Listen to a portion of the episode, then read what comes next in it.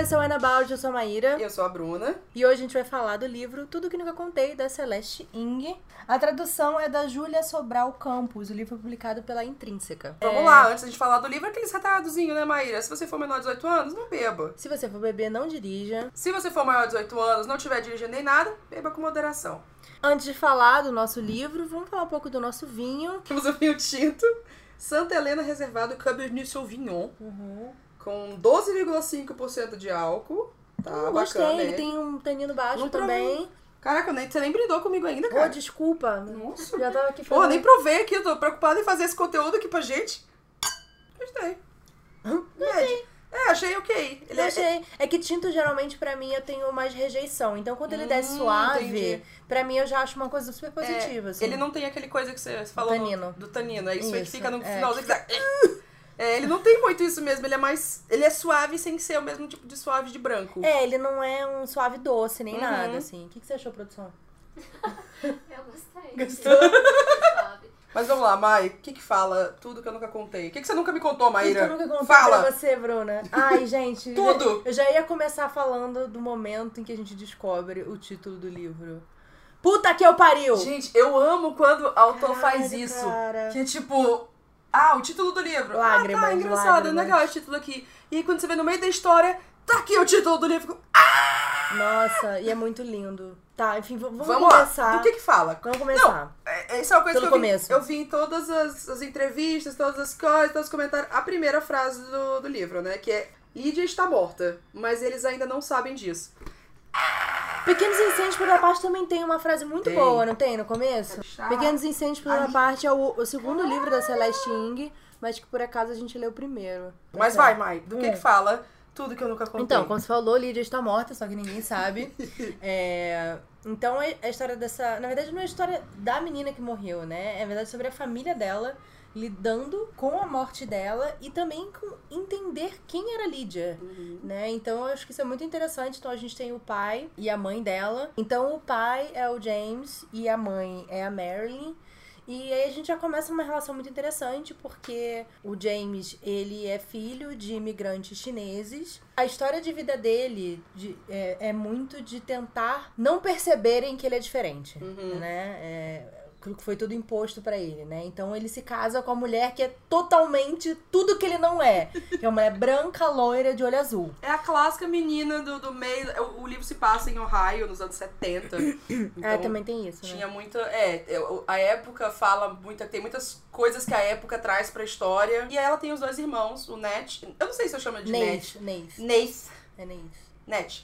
O, o Nathan. Eu vou chamar de Nathan mesmo, porque É. eu falei, eu até comentei, é muito estranho ver um apelido de tipo Nath ou Nath ou alguma coisa assim É. pra um nome masculino. Eu nunca vi. Nathan. Tem Natan. Natan é um nome legal. Vou chamar ele de Natan. Podcast em português, porra. Natan. Então, tem o Natan e tem a Hannah, que são os Vai irmãos... chamar ela de Ana. Não, Hannah dá. Hannah é com um R. Hannah. Ah, se lascar. Então, tem os dois irmãos, a Lídia é filha do meio. E aí, quando eu vi que ele era filha do meio, eu falei, ih, já era, tô, tô- vou, vou me identificar nessa história aqui. Tô vendo a história da minha vida sendo contada, justamente com um irmão mais velho e uma irmã mais nova. tá, enfim, tem os dois irmãos e a coisa que eu achei muito curiosa é como você falou que não é a história da Lídia, é a história de toda a família. Realmente eu não posso chegar e falar, ah, não, a Lídia é a protagonista. Pra mim, os cinco membros da família são os protagonistas, Sim. porque é completamente sobre os relacionamentos entre eles de diferentes formas, principalmente a coisa dos pais tendo a expectativa dos filhos e como os filhos são vistos e como os filhos se veem entre si. Tipo, ah, esse aqui é É. o favorito, esse aqui é o assim, esse aqui é o assado. É, mas isso já tá entrando na Enfim. análise. Vamos falar na Tá, sinopse mas ainda. é porque eu tinha que comentar que é importante que não é só uma história de uma, uma personagem, não é a história que a Lídia morreu. E isso pega, o livro foi muito chamado de thriller literário. Muita gente achou engraçado isso, porque é, é thriller barra mistério por causa do assassinato e todo Engraçado, assim, eu não mundo... vejo como um thriller, assim, porque não é, não é tipo, vamos descobrir É. quem morreu, como morreu, quem matou, tipo, não Mas é é que sobre isso. Como tem essa morte, todo o mistério de como, como ela morreu, aí fica, nossa, fica um suspense. Não chega a ser um thriller, eu, acho, eu chamo de suspense e mistério. Sim. Mas realmente esse não é o foco. Aí por isso que chamaram de, tipo, thriller literário. Porque ele não é a mesma coisa, sei lá, que um Gone Girl da vida, mas ele não é um, um Toda Luz que não podemos ver. E eu achei engraçado colocarem nessa caixinha, porque eu vou lá fazer a bandeira do AE aqui, que o livro também, ele é tecnicamente um AE aí, né? elemento dele. Eu não queria falar nada, mas eu já falei. É que assim, eu acho que ela faz isso em Pequenos Incêndios por toda parte também, Sim. né? Ela tem os dramas adultos, né, da família adulta, e também dos adolescentes. Então eu acho que ela consegue falar de forma muito universal, assim, sobre Uhum. Experiências em várias fases da vida. E às vezes, tipo, tá acontecendo a mesma coisa com todo mundo, Uhum. mas cada pessoa tá lidando de uma forma diferente Sim. porque ela teve uma história diferente, sabe? Uhum. Então eu acho que ela faz isso nesse livro também muito, muito bem. Uhum. Então, tanto a história de- do- dos pais, né? E na verdade a história da vida de todos os pais até chegarem ali, é, quanto a história do, do, do, dos- do filho adolescente e da filha criança, né? Uhum. Então eu acho que é uma história da família em si. Não sei Sim. se entraria no YA em si, sabe? Só por causa disso. Porque eu acho que o YA ele vai ser mais focado. Seria só se fosse no drama do menino adolescente, sabe? No menino adolescente lidando com a morte da irmã, sabe? É porque eu acho que no AI a gente tá muito acostumado justamente isso. A gente tem protagonistas. É, protagonistas não, tem personagens adultos, É. só que eles não têm muito papel. É. Mas eu acho que poderia ter, sabe? Porque querendo ou não, o YA é, é essa, essa transição do, do adolescente pro ah, jovem adulto. então tem que trazer elementos mais da, da vida adulta. E eu acho muito legal quando traz, mas ainda não é aquele. aquele não chega a ser o new adult, né? O, o ENEI. Ah, não. Eu acho que, na verdade, assim, ele conversa bem com esse público, sabe? Sim. Inclusive, o Pequenos Incêndios, quando eu li, ele é um livro adulto. Mas eu achei que tudo bem colocar ele pra um público YA pra ler, Uhum. porque ele também tá falando sobre isso, ele também tá conversando com esse público e trazendo outros elementos, sabe? Mas eu não vejo ele assim como, sei lá, puramente o YA. Não, sei. não, puramente de jeito nenhum. Eu acho que não é puramente. Nem o livro é puramente alguma coisa só, né? Eu acho que. Misturou. Enfim, a gente tá falando do livro já? Vamos lá. O que, que você. Foi a primeira coisa que você pensou da gente falar sobre esse livro, amiga? Foram duas coisas, assim, que Hum. eu acho que, sei lá, devia estar na página 2 do livro. e eu falei, esse é um livro da Celestine. Hum. Cara, foi a sensação de ler um livro dela, assim, isso é muito louco, porque o tom, sabe, a forma como ela conta a Tem história. alguma coisa no texto que é, É. tipo, é óbvio que é ela. Se me dessem o Da livro sem é. nada, falar, é dela. A narração dela, assim, acho que a delicadeza e a forma como ela usa as palavras, assim, eu falei, caraca, é um livro da Celeste. sabe, foi uma coisa assim, na hora me bateu muito forte. E sabe o que é curioso? Que esse aqui, na verdade, é o primeiro livro dela, É, né? é. Ela lançou primeiro esse, depois o Pequenos Incêndios. Uhum. E aí eu fiquei pensando naquela coisa de quando você lê o livro do autor mais pra frente, depois você lê um mais antigo, você fica, ih, será se era vai, tanto." vai ver tanto assim? Eu falei, caraca, não, essa mulher já era foda. Era muito Já foda, era- é. E, na real, eu não sei, eu fiquei pensando se eu gostei mais de tudo que eu não contei ou se eu gostei mais de Pequenos Incêndios. Mas depois a gente discute Ah, é isso. difícil É também. difícil. É. Mas eu achei que ela já tinha aqui em tudo que eu nunca contei todos os elementos que eu amei tanto em Sim, Pequenos Incêndios. sim. Que falei, esse livro, esse foi foda. Sim. Essa coisa que é justamente essa coisa narrativa dela. E às vezes ela tá aqui contando um negócio. Tipo, a primeira, a primeira linha, sabe? Isso. Uhum. Ah, Lydia está morta, mas eles não sabem disso ainda. Essa brincadeira de tipo, ó, eu sei de uma coisa que você não sabe, e os personagens também não sabem, mas aqui, ó, eu, e eu tu, leitor, a gente tá conversando aqui por fora. Ela faz isso de novo, de É. novo, de E novo. em no Pequenos. Incêndios, tipo, começa com a casa pegando fogo. Sim. E você fica, por que, que essa casa tá pegando fogo? Quem Uhum. botou fogo nessa casa? Sabe? E, e é isso mesmo. Essa menina morreu. Uhum. Como que ela morreu? Por que, que ela morreu? Alguém matou ela? Então, e aí você vai querer ler o livro pra saber o que aconteceu e por que que aconteceu. Uhum. Então, eu acho que, caraca, ela é, isso é genial, sabe? Isso me pegou muito, assim, de estou lendo o livro da Celeste. E eu acho que ela não faz esse, esse flashback de. Que o livro também, ele não fala só a história da família ali já formada. É, ele volta pra, pra quando os pais conheceram, pra quando a mãe era mais nova, quando o o pai Sim. era mais novo. É, mostra a história de todos eles até chegar naquele ponto lá com a Lídia. E não é só flashbacks, vai volta, vai volta, vai Uhum. volta, tão marcadinho assim. Ela tem um ritmo próprio de fazer isso. Acho que isso é um, é um diferencial da escrita dela que, que dá tanto gosto, assim, Sim. ver essa brincadeira que ela faz com o tempo. É. Então, às vezes, ela vai falar, ó, tal coisa, mas eles ainda não sabem. Então, ah, isso não vai acontecer até tal data. É, ou ela fala assim, ela faz isso nesse livro. Fulano fez aquilo porque a mãe dela fez aquilo e a mãe dela fez aquilo. Uhum. E aí ela começa a contar essa história, Uhum. sabe? Eu acho que isso é muito, inclusive o que ela tá falando nessa história, né? Pra mim, É, não vou entrar nesse ponto agora, mas outra coisa que me impactou assim muito e que eu falei, caraca, isso é muito também a forma como a Celeste faz isso, que eu até anotei aqui, que é ela entrelaça as questões raciais muito bem com a história. Sim. Porque eu acho que, claro, nesse livro isso tem mais importância, porque isso define os personagens, né? Isso influencia diretamente na vida deles, em quem eles são. Um outro livro ela também aborda isso, e tipo, você leva cara soco na cara, Uhum. assim, né? Mas aqui eu acho que, que isso faz parte da história também. É que Isso no- é essencial pra você entender a história, Sim. sabe? É porque no Pequenos Incêndios, a, a personagem que não é branca, que eu esqueci o nome dela, mas ela é secundária, entre aspas, né? Ela É. não é a protagonista, tipo, os filhos e a mãe com a, com a própria. a- É, na verdade é muito mais a, o o que causa, né? A questão, que daí vem o advogado, que na verdade ele que passa a ser o porta-voz da mãe que, Sim. que tá sem o filho, né? E é ele que vai falar, ele que vai questionar, ele que vai falar, olha, você. O que, que você entende de cultura chinesa? É, você já deu um- a boneca que você comprou pra sua filha, e etc. E aí ela entra nesses assuntos, assim, né? Sim. Então, eu acho que ela aí acaba sendo claro mais.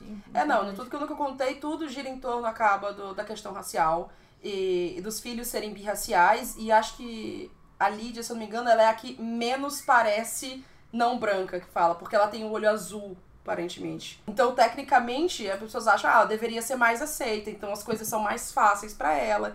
E isso é uma coisa que o, que o Nathan pensa, assim, como a, a Lídia é a favorita da família. Uhum. Ela é a queridinha, ela é a que a, a mãe dá toda a atenção do mundo, que quer que ela faça, que ela estude ciência, que ela seja uma cientista famosa.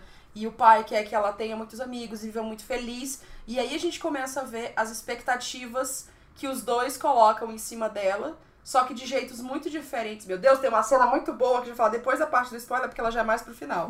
Mas eu acho que tu sabe qual é.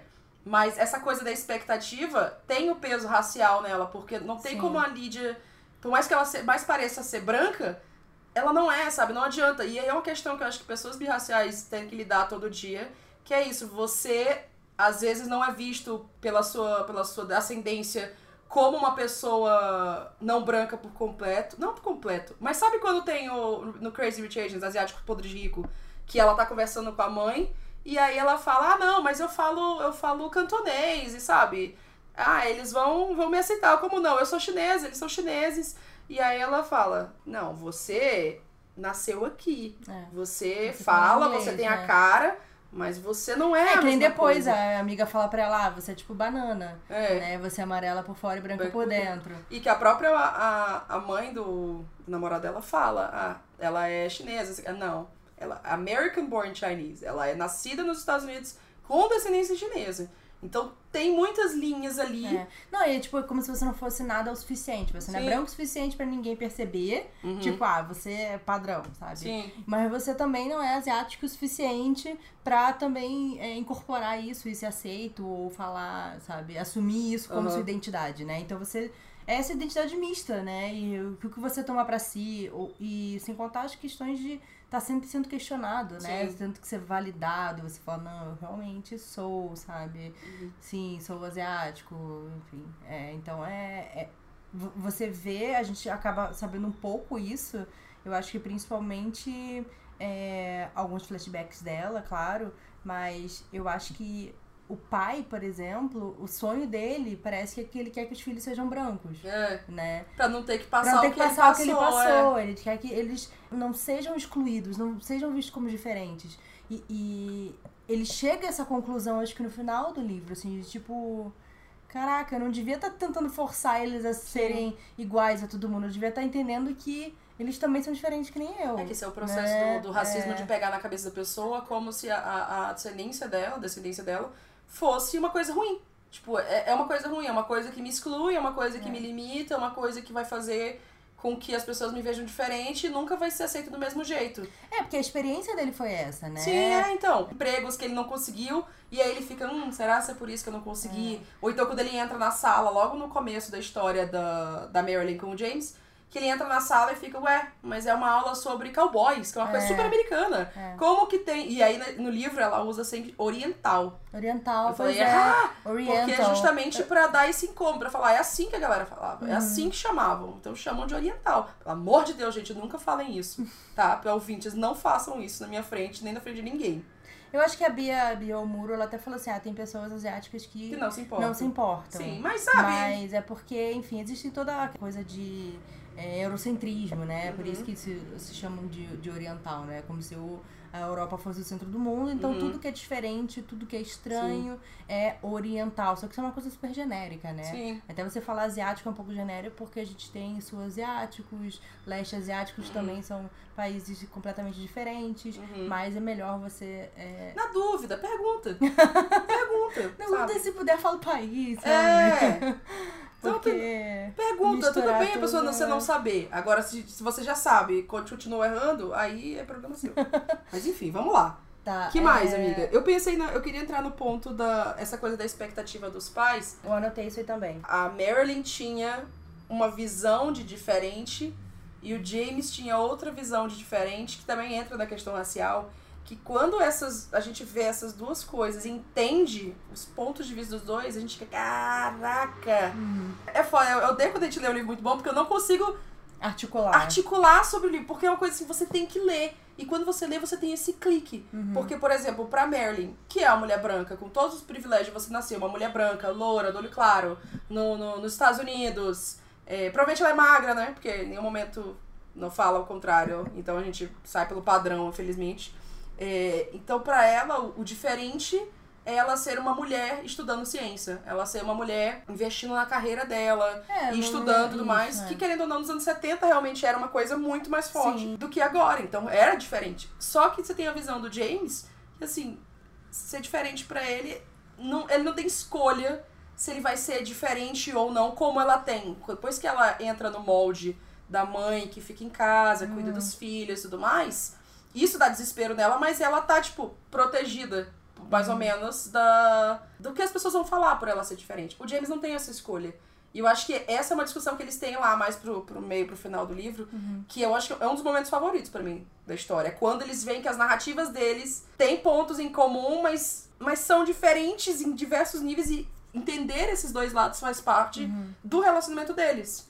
É, eu acho que o que toca nisso também, pra mim, é um dos pontos principais da história e da narrativa toda que ela tá criando. Como nós somos um reflexo dos nossos pais e eles são os reflexos dos pais deles, sabe? Como isso é uma reação em cadeia Uhum. e que até pode criar um questionamento, que acho que a gente até fala, sobre a gente vive querendo fugir de estereótipos do que esperam da gente, ou seja, a gente vai exatamente pelo caminho contrário só porque a gente não quer ser, ou aquilo é realmente a gente. É, quando a gente Sabe? pega todos os conceitos. Ou a gente até vai, tipo, exatamente de acordo com as expectativas, Uhum. sabe? Isso é... É o que a gente precisa, a gente tem a liberdade real de escolha, porque na verdade a gente é tudo um produto do meio. É, Mas até que ponto a gente completamente rejeita isso por ser um produto do meio. sim. É, A gente tá tenho- só rejeitando. É, eu tenho muito pavor desse negócio Uhum. de ser, tipo, os reflexos dos pais. Eu fico, meu Deus, a pessoa não tem escolha do que, que ela faz É. ou deixa de fazer. É uma análise interessante, assim. Sim, muito. E na verdade, no fim do livro, ela chega à conclusão de que existe a possibilidade de mudar isso, assim. é- mas você tem que tomar consciência disso, né? Uhum. Mas é interessante. A jornada da Marilyn é tipo, é uma mulher que cresceu, foi- o pai abandonou, ela foi criada por uma mãe que dava aula de como cuidar da casa na escola, Como manter o seu marido feliz. como manter seu marido feliz e não sei o que. E ela que negou completamente aquilo, ciências, ciências, ciências, entrou em Harvard, não sei o que lá, e acabou se casando com o cara, abandonando os estudos, abandonando o sonho de ser médica pra ser mãe. É. É, então, assim, a frustração dela com ela mesma, inclusive isso acaba se desenvolvendo na história, tanto ela fugindo de casa pra, pra ir estudar Essa medicina, né? Ela, tipo, abandonando, falando, fiquem bem aí. Beijo, vou ali rapidinho, já volto. Valeu, falou.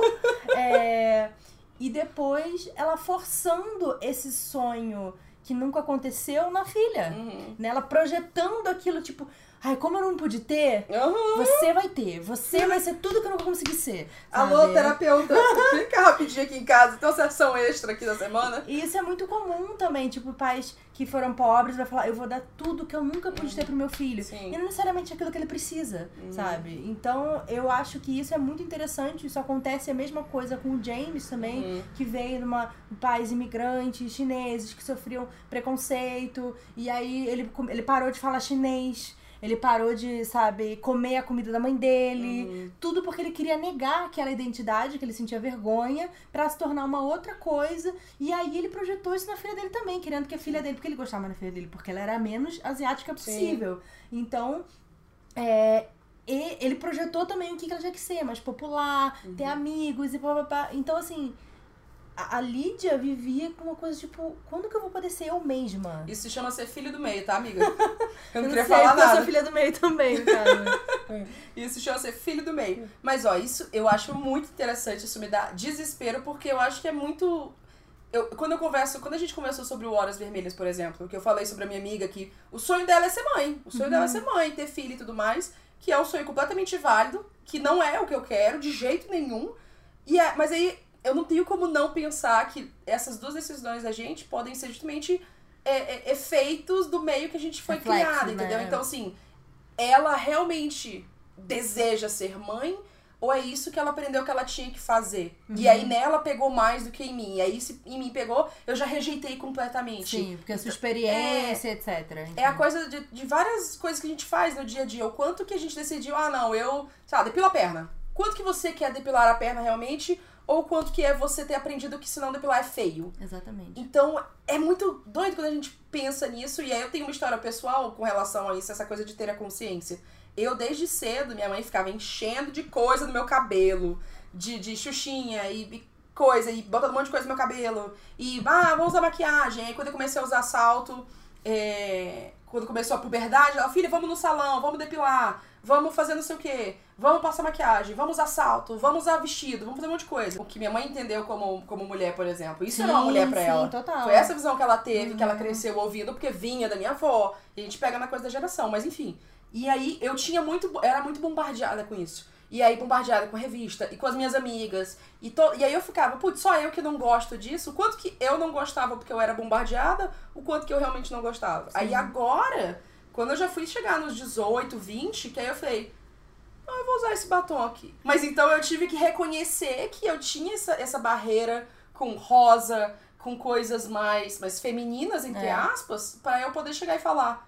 Tá, agora, se eu quiser experimentar isso aqui, eu vou experimentar por, por vontade própria. Uhum. E aí eu vou decidir, gostei, não, não gostei, gostei, gostei. E, e aceitando isso em mim, sabe? Então, às vezes, até quando eu vejo que alguém fala, ah, olha, a Bruna tá de saia. Às vezes eu fico, ah, a pessoa tá vendo que eu tô saia. Ai, meu Deus. A opinião dela vai diminuir sobre mim porque eu tô Caraca. feminina. Essa coisa de ser produto do meio é aterrorizante.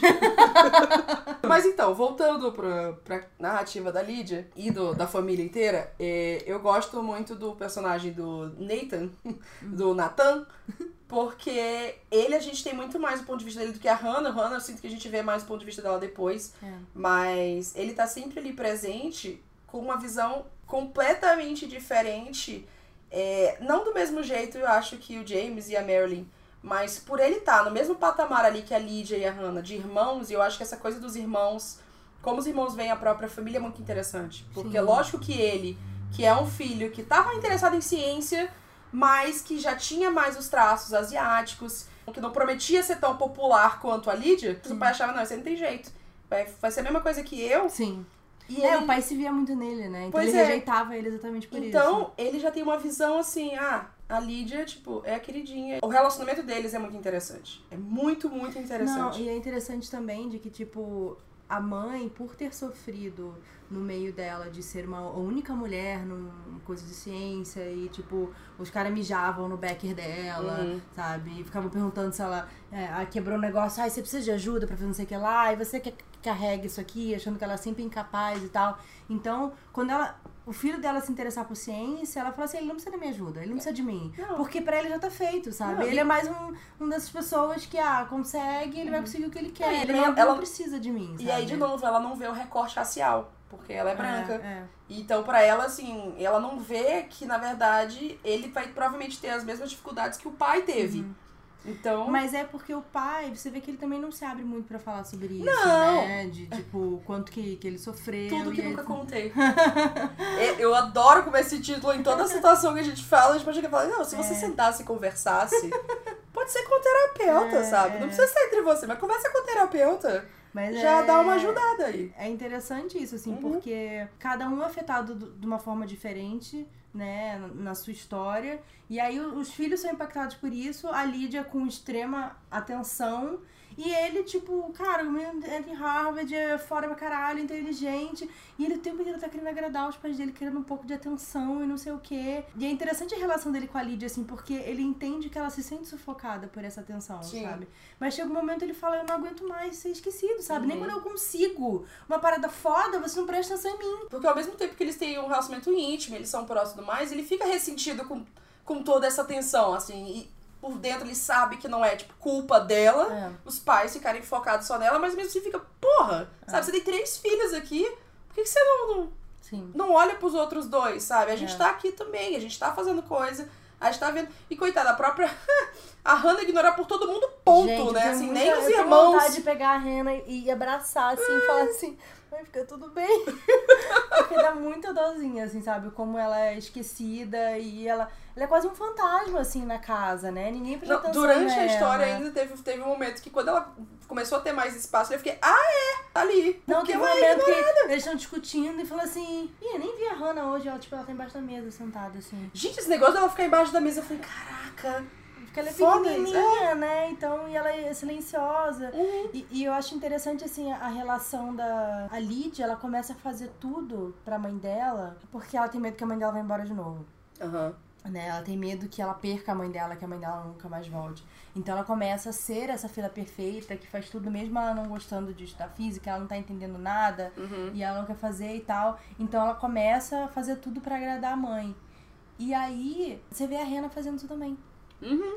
Sabe? A Rena reproduzindo esse comportamento da irmã, sabe? Tipo, querer também não, porque Porque aí ela vai ter a atenção da mãe. né, ela vai Se ela sabe, reproduzir esse é. comportamento. Então é, é fora também, É. porque o- relacionamento dos irmãos também acaba refletindo um no outro, sabe? E a Rena, querendo ou não, ela olha pra Lídia como um exemplo, né? É a irmã e tal. Ela pegando, ela roubando as coisas, né, da, da Lídia e tal. Ela pega o colar dela que o pai deu e tal, e veste. Então, essa, essa todas as coisas, assim, que, que ela também não tá entendendo muito. Procura não atrapalhar e ao mesmo tempo seria bom se alguém desse alguma atenção, sabe? Uhum. Então dá muita dosinha, assim, dela. E eu sinto também que, claro, a, a Marilyn, ela ressente um pouco a existência da Rena porque, porque ela ficou grávida, ela teve que voltar. Sim.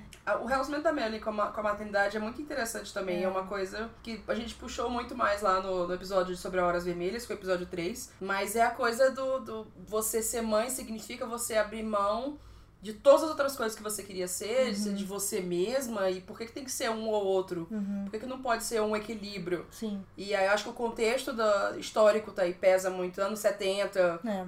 nos anos 50 e 60 era aquela coisa da, da, da housewife, da dona de casa perfeita. É. Tem o livro lá de receitas da mãe da Marilyn, Sim. que esse livro tem um impacto muito maior do que a gente pensa ao longo do É, livro. é. Porque no livro, quando a mãe da Marilyn morre, na verdade, quando a, a Marilyn vai casar com o James, a mãe vai lá pro casamento e aí olha pra ele e fala: Tem certeza? Pô, Isso não tá certo. Ah, e também tem isso, né? Quando eles se casam, em alguns estados nos Estados Unidos é ilegal o casamento interracial, né? Sim. Então, tipo, os filhos até falam assim que eles não viajavam muito. Porque os pais meio que, tipo, ah, as pessoas ficavam olhando, né, e tal. Então, é uma, é uma coisa assim que é interessante ver como a Marilyn, por ser branca, ela é totalmente alheia Sim. a isso, né? Ela não não percebe como aquilo o tempo inteiro permeou o relacionamento dos dois e a vida dos próprios filhos. Ela, ela sabe. Ela não se toca. Ela não se toca que como aquilo pode influenciar a vivência de todos eles, né? Não, Então, vamos fazer um intervalozinho pra gente começar Tá. os spoiler, porque tem Tá. muita coisa show. muito boa de spoiler. Uhum. Agora, assim, se você ainda não tá convencida a ler esse livro até agora, você Pelo está amor errado. de Deus. Sério, é- é, o livro foi eleito o, o melhor livro do ano 2014, quando foi lançado na Amazon. Uhum. E aí eu fui ver a listinha e tinha, tipo, Stephen King. E um livro que eu amo, que é o Toda Luz Que Não Podemos Ver. Foi lançado nesse ano também. Uhum. E é sucesso pra caramba, né? incrível, foi sucesso pra caramba. E ele ganhou aqui. Eu com certeza acho que esse aqui é melhor também. E olha Não. que eu amo esse livro. E é, é interessante que é um debut, né? De uma autora que ninguém conhecia. Então isso é um. É o livro de estreia dela. grande, é. Ela disse que demorou seis anos pra eu escrever esse livro. Eu falei, entendo. Entendo, total. Então vamos parar aí. Vamos né? pra pausinha, vamos. Tchim, tchim, amiga. Tchim, tchim. Intervalo. Tem que botar o refil nessa taça aqui.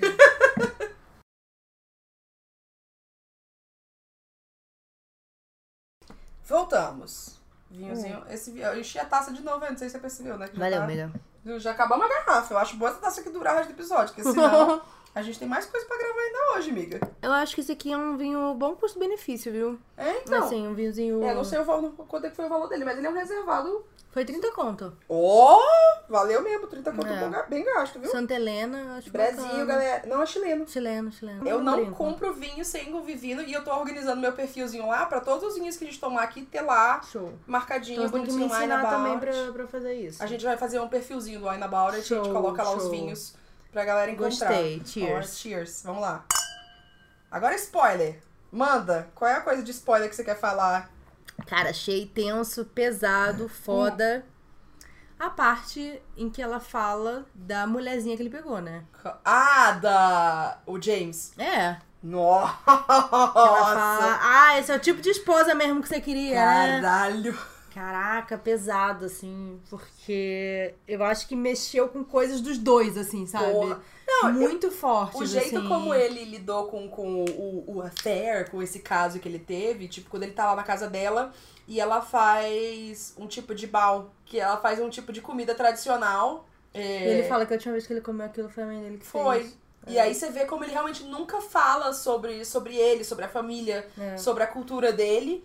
E aí você tem esse momento que ele fala isso, tipo, ah, me senti confortável pra falar isso. Ele só ficou confortável com essa mulher estranha aqui, que coincidentemente também é asiática. Pois é, então eu fiquei E- pensando assim, o quanto coincidentemente ela é asiática, ou quanto foi o momento dele finalmente poder ser ele mesmo, sabe? Na verdade, não ser ele mesmo, dele aceitar que ele também é aquilo. Eu acho sabe? que Porque ele passa o tempo dois. inteiro em negação do que é aquilo, ele perde a filha dele. E aquele é um momento.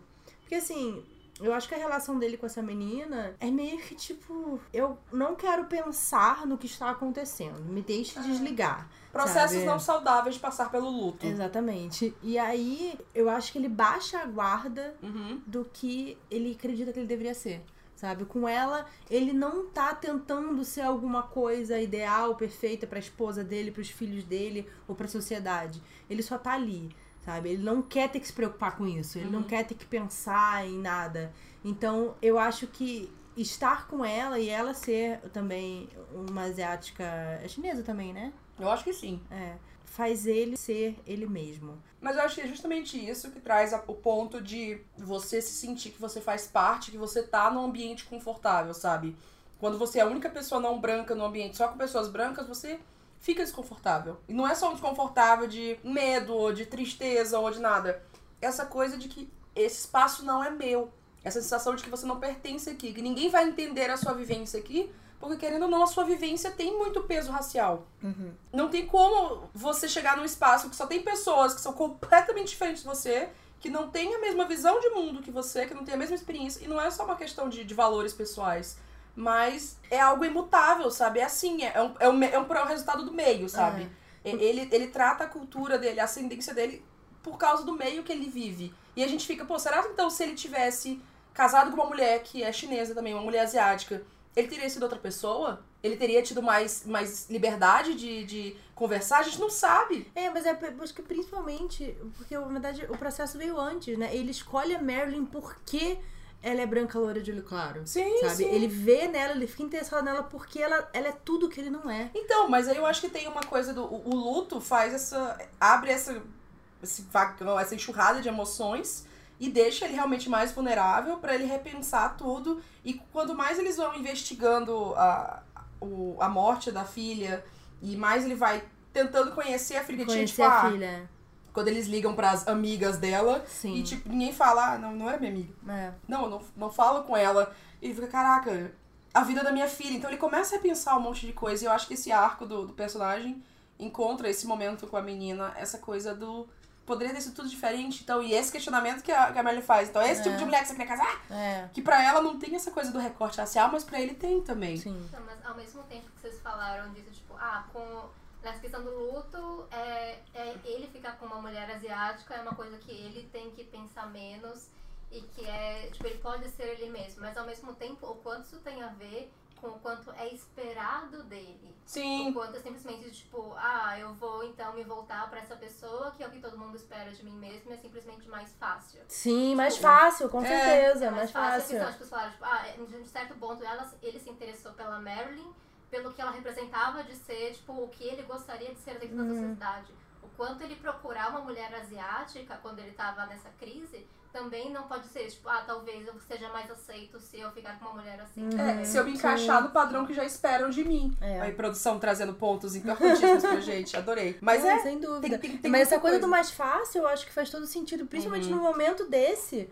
Você quer o que é mais fácil, sabe? Você não Uhum. quer ter que lidar Você quer com, a, conforto com a sua emocional. esposa branca, ou sabe, ou, ou com que ter que ser uma coisa Nossa. que as pessoas esperam de você, sabe? Você quer ser só. Uhum. Tá bom, eu sou isso aqui. Tá. Cara. É isso aqui mesmo. Uma cena muito pesada pra mim que eu fiquei.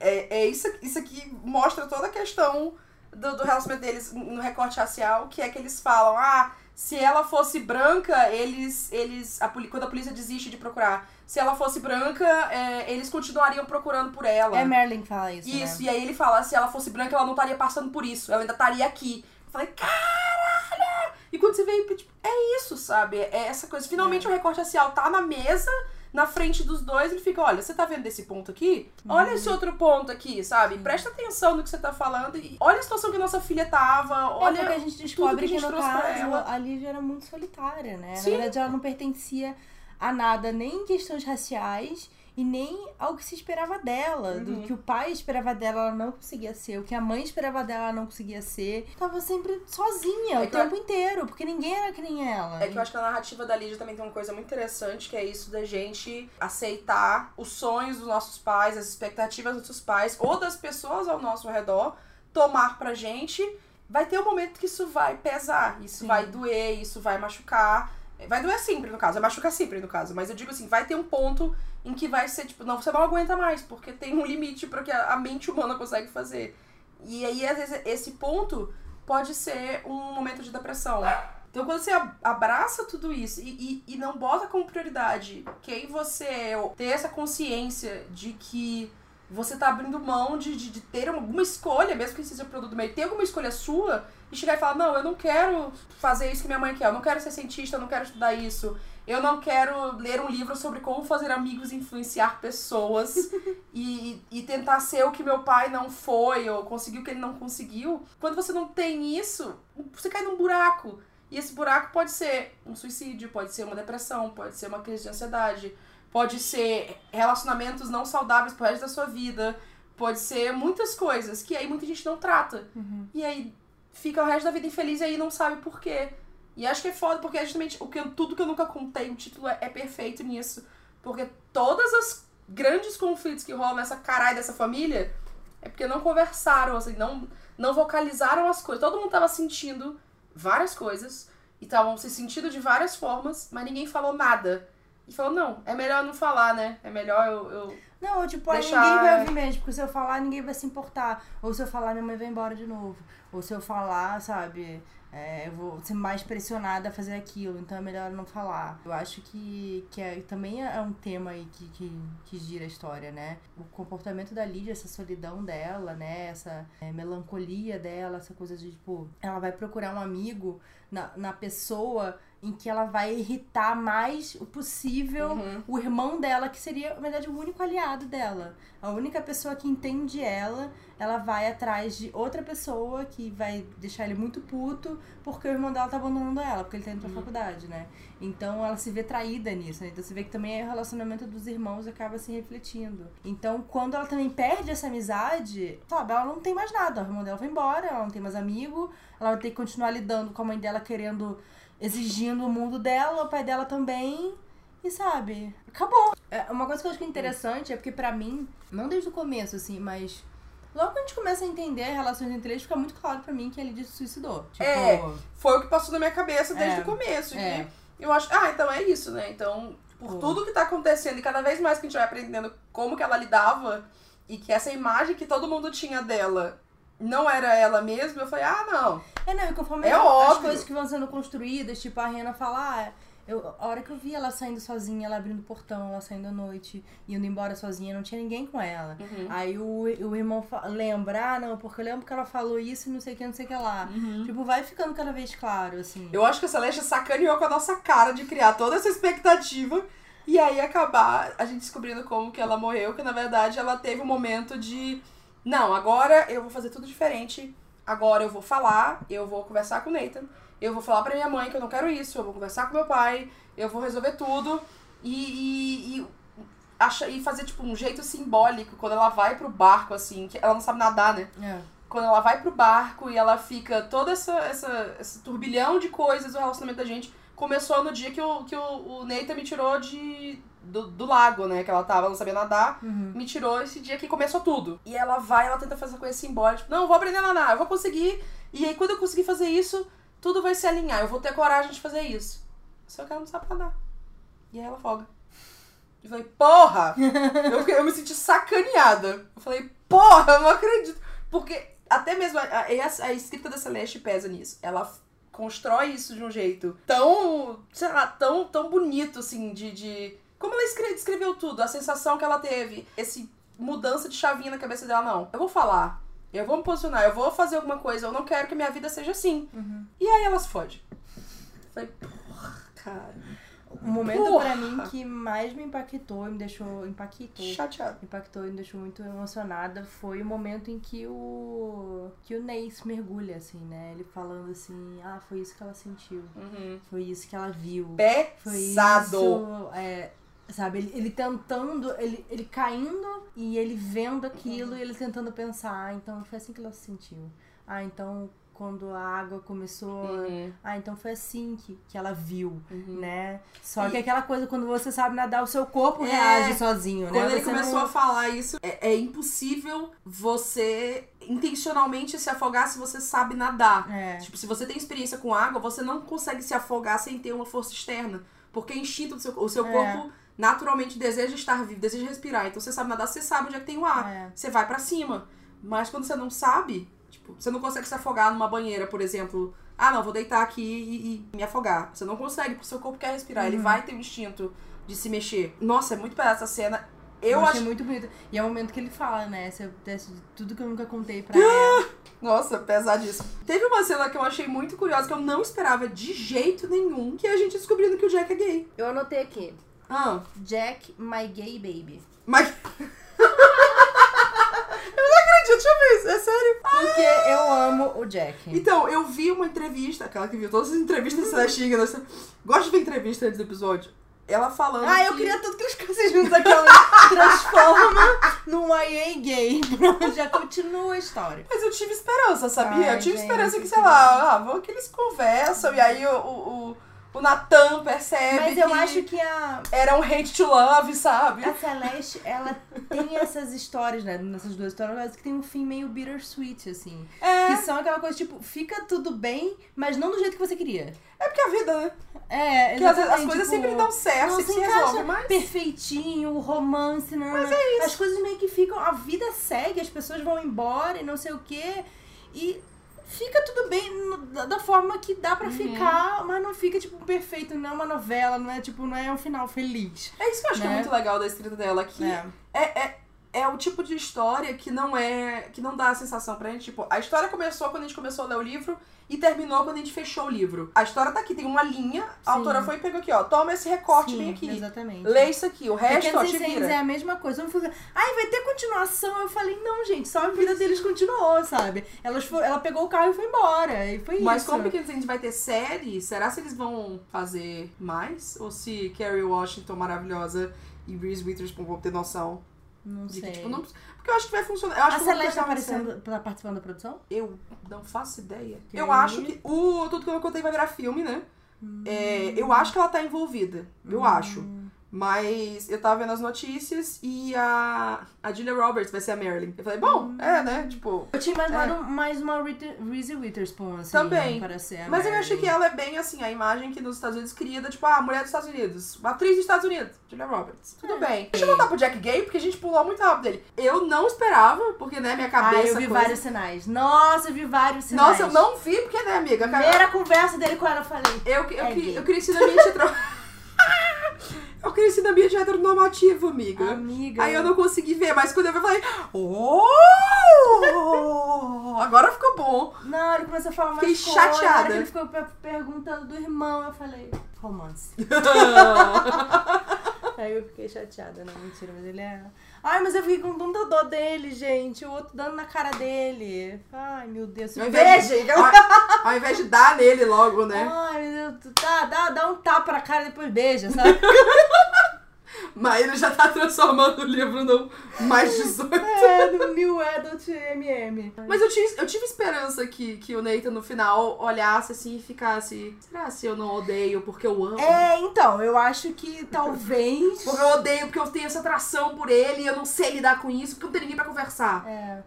É possível. É uma narrativa que a gente já viu em muitos personagens e que muitas pessoas passam por isso. E aí eu fiquei. hum, Na minha cabeça, sim, eles estão juntos. Eu acho, eu acho, Eu vez criei uma fanfic. eu acho que no filme podiam fortalecer isso aí. Acho que ia ser show, hein? Ai, sim. Porque vamos esperar o filme pra ver. Eu ia amar. Uma coisa que a gente esqueceu de comentar aqui foi a coisa da repercussão na, na mídia, na cidade, como que as É pessoas verdade. falaram sobre isso. Tem uma matéria do jornal que sai que é tipo. Filhos de casais é, Interraciais. interraciais são mais propensos a não terem amigos, alguma coisa assim. E várias manchetes, tipo, menina oriental da escola encontrada morta. Várias manchetes que eu fico, caralho, que porra! E o, quando o Nathan vai comprar o uísque, né, ele chega lá na loja e aí o cara olha pra ele assim, você é maior de idade? Ele fica, sou. E ele olha assim, você é irmã daquela menina oriental que morreu, né? Aí ele sou. Porque eles são os únicos, a única família É. asiática na cidade. Uma É. cidadezinha no fim do Aí ele vai lá e dá duas garrafas pra ele em vez de uma É. só. Aí ele dá Então duas toma. garrafas aqui. Nem precisa pagar. É, vai. Bebe aí mesmo porque tá foda. tá foda. Eu falei, caralho, que porra. Mas eu acho que aquilo também, é claro que acho que o, o ápice da processo, né, do, do Nate é ele enfiando a porrada no Jack. Porque no fundo ele sabe que o Jack não foi responsável daquilo, sabe? É, Hum. só que é a coisa do. O, o outro. o Ele luto precisa é culpar alguém, diferente, ele é. precisa responsabilizar, porque aquilo pra ele, tipo, na verdade é porque ele tá culpado, porque Ele ele, se sente... que ele abandonou a Ele irmã. precisa projetar sabe? a culpa em outra pessoa. Então ele falou assim: não, não sou eu o culpado, tem que ser outra pessoa. Então ele arranja esse culpado que é o Jack. Coitado né? do Jack, sabe? O cara tá Ai, apaixonado. O cara tá ali tentando ajudar, sabe? My gay baby. Mas, amiga, vamos lá. Momento vinagrou. Vinagrou! Momen- Calma, a gente tem que fazer um momentinho vinagrou. Socorro! Alguma coisa que não funcionou, que você não gostou, que acha que hum, não sei não. Ah, Porque o livro é impossível falar. vinagrar. É, pois é, então, era uma coisa Possível. que eu fiquei triste no Olha. livro.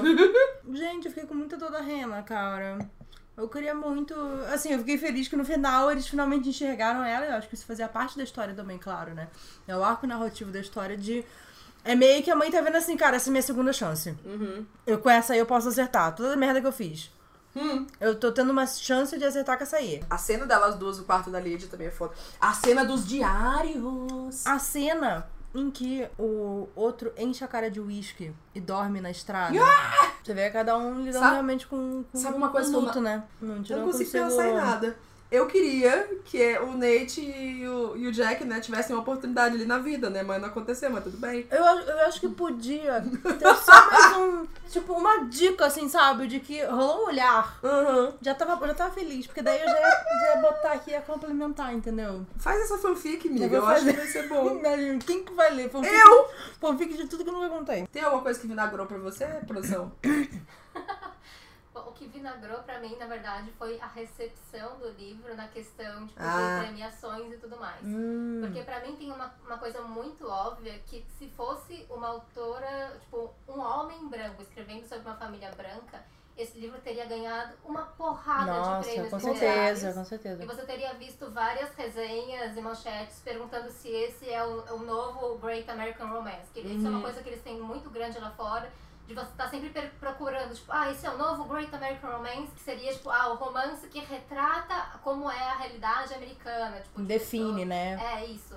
E se fosse uma família branca, e se fosse um homem branco escrevendo, esse livro certamente estaria recebendo esse tipo de crítica. Uhum. Só que a questão é, é uma mulher, para começo de conversa, que ela não é branca, e ela tá escrevendo sobre uma família racializada e que isso pesa muito na história. Então, assim, para começo de conversa, ninguém chegou a considerar se esse era um livro que retrataria a experiência americana, porque eles falaram, tipo, não, essa obviamente não é a experiência de todo mundo.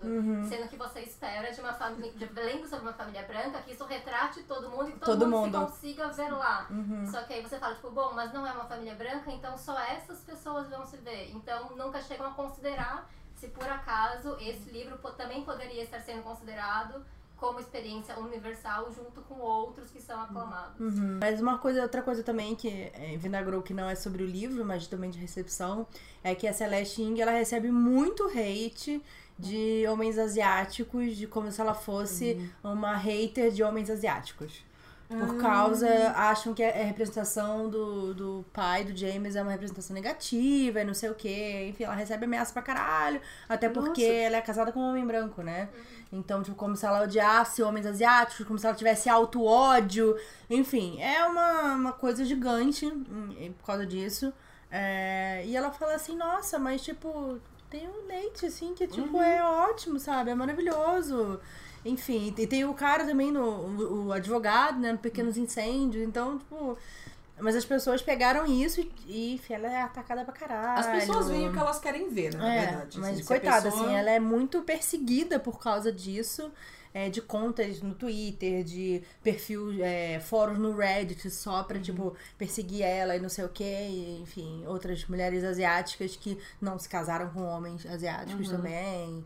E escrevem sobre isso, etc. Então é complicado isso também. Uhum. Tá, vamos então à harmonização. Harmonização. Não tem como. É, se você ler tudo que eu não contei, leia Pequenos Incêndios toda parte, porque, obviamente, é a mesma qualidade incrível de escrita, de narrativa, Vibe. de personagem, de histórias que tem personagens bons e que tem histórias é, com uma narrativa interessante, que a escrita é muito interessante pelo ritmo da história.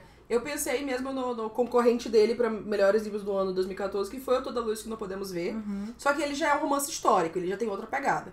Mas eu lembro que a escrita e como os eventos acontecem tem um ritmo muito diferentezinho, assim, não é travado que nem a gente tá acostumado a ver. Tem uns capítulos que são, tipo, um parágrafo, um capítulo maior, e, e você tem dois pontos de vista que vão se encontrando na história, que eu acho muito interessante. É legal. Então eu gosto, eu sempre recomendo Toda Luz que Não Podemos Ver, eu amo. É do Anthony Doerr. Um que ele, claro, não fala sobre as mesmas coisas e tal, mas acho que me deu uma sensação parecida no sentido de analisar uma família de pontos de vista diferentes. Assim, Mas assim, o livro só tem um ponto de vista. Mas você vê assim, é um personagem de uma família em que as pessoas têm uma visão externa dela.